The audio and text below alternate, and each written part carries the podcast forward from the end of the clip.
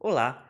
O áudio que você está prestes a escutar foi retirado diretamente de uma postagem que a gente fez para a nossa lista VIP de transmissão do Telegram. Lá nessa lista a gente posta conteúdos exclusivos pelo menos duas vezes por semana, como este áudio que você está prestes a ouvir, são reflexões, pensamentos e aprofundamentos e experiências pessoais que a gente posta no formato de áudio e também divulgamos todos os nossos novos conteúdos em primeira mão por lá.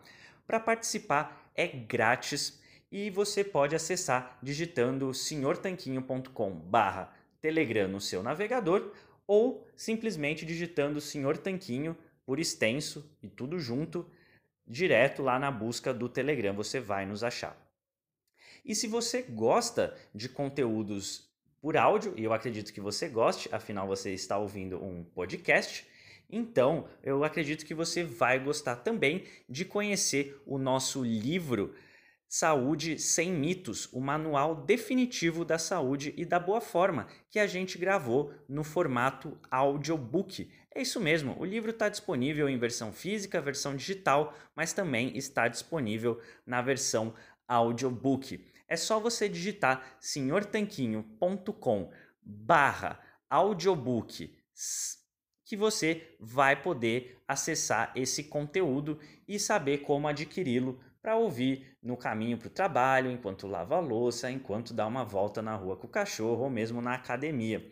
São mais de quatro horas e meia de muito conteúdo para você.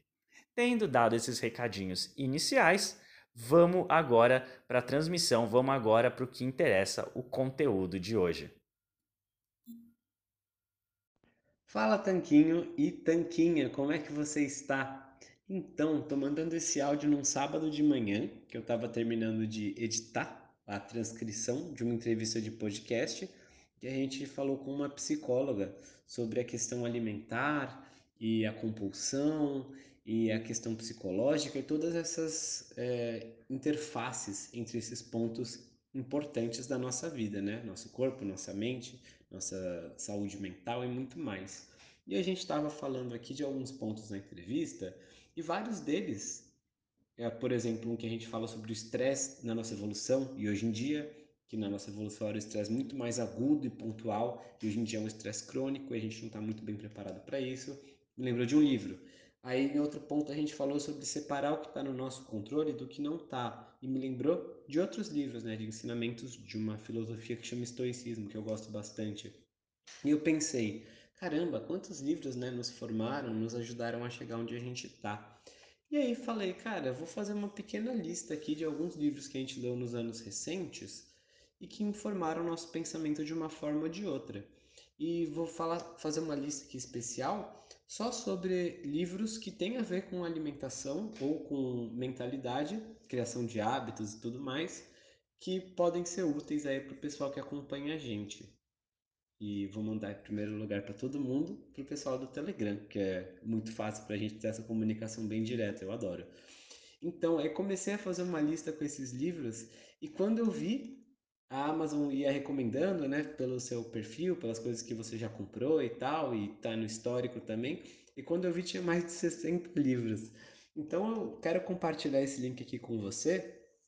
E não quer dizer que todos os livros sejam igualmente bons, nem que a gente concorde com tudo que está dentro de cada um deles, né? Geralmente é muito difícil você encontrar alguém com quem você compartilha 100% de todas as opiniões. As pessoas são diferentes, pesquisadores olham os mesmos dados e chegam a conclusões diferentes, a gente tem experiências práticas diferentes, mas todos eles nos informaram de uma forma ou de outra sobre o nosso modo de pensar, a alimentação e a formação de hábitos.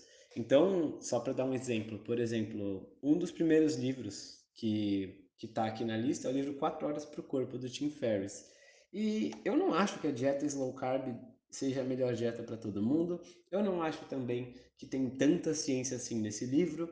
Tem um monte de coisas que não sei muito bem se funcionam, mas por que, que ele está na lista? Porque foi o primeiro livro que a gente leu e ele quebra dogmas do tipo você tem que comer a cada três horas, você tem que passar fome, você tem que treinar cada vez mais e comer cada vez menos.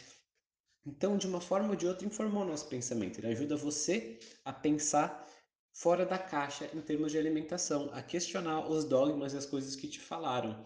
Aí tem, por exemplo, no livro do Mark Sisson, Keto Reset. Ele gosta de contar, na dieta cetogênica, 50 gramas de carboidratos totais por dia. E a gente gosta mais de contar os carboidratos líquidos, no caso eu e o Rony. A gente acha que é mais prático, não faz sentido você se preocupar tanto assim com fibra e tal. Mas o livro, ainda assim, tem várias passagens boas, mesmo discordando nesse ponto sutil. Todo o resto do livro é muito aproveitável. Comer comida de verdade, não fugir da gordura e por aí vai. E tem vários, vários, vários livros. Tem livros sobre dieta carnívora, relação proteína-energia, livros sobre intestino, é, cada um deles ensina uma coisa diferente pra gente. Livros sobre treinamento de força, livros sobre corrida. E a gente não corre normalmente, né? Como hábito. Mas ainda assim a gente aprende uma coisa ou outra com esse tipo de treinamento.